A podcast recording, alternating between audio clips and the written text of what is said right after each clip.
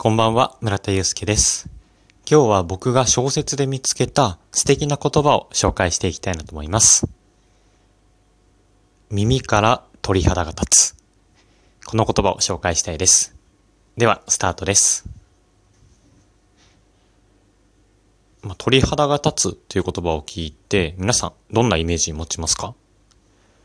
まあ、よく自分がどんな場面で使うのかっていうのを考えてみると、まあ、なんだろうな。寒くて体からボツボツってなった状態とか、あと、なんか、感動したものとか、自分の想像を超えるものを見たときにブルブル震え震えながら、よく体を見てみると、そのままボツボツができてるみたいなことがあるんじゃないかなと思います。まあ、この耳から鳥肌が立つっていうのは、音声コンテンツとか、声が好きな僕にとってはすごくわかるんですよね。やはり、自分の心に響くような言葉っていうのを聞いたときには、すごい、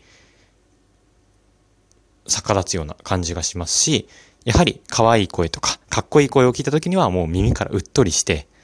あ、もうずっと聞いていたいなっていう気持ちになります。そんな風な言葉が耳から鳥肌が立つという言葉なんじゃないでしょうか。僕は小説が読むことがすごい好きで、そういった